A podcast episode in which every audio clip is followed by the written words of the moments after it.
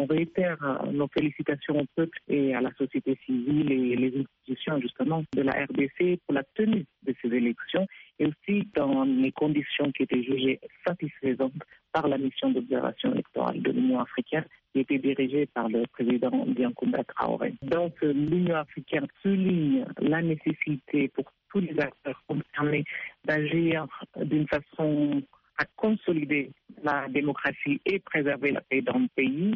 Et c'est aussi justement dans ce contexte qu'il est important que toute contestation de ces résultats provisoires proclamés, notamment celles portant sur leur non-conformité avec la vérité des urnes, se fasse pacifiquement et par le recours aux procédures prévues par les textes en vigueur dans le pays et par le dialogue politique entre toutes les parties. Il y a eu déjà quelques contestations à, l'intérieur du pays, notamment des partisans de M. Fayoulou.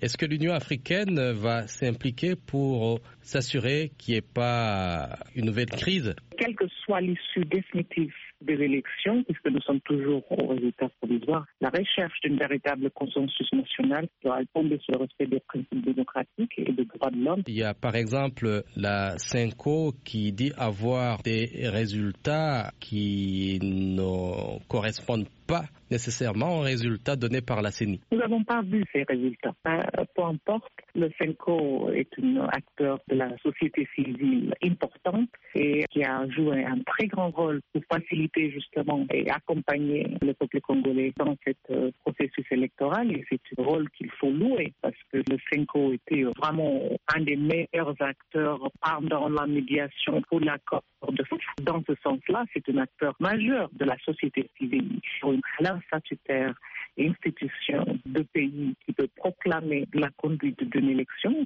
c'est la Commission électorale nationale indépendante. Eba Kalondo, porte-parole de la Commission de l'Union africaine.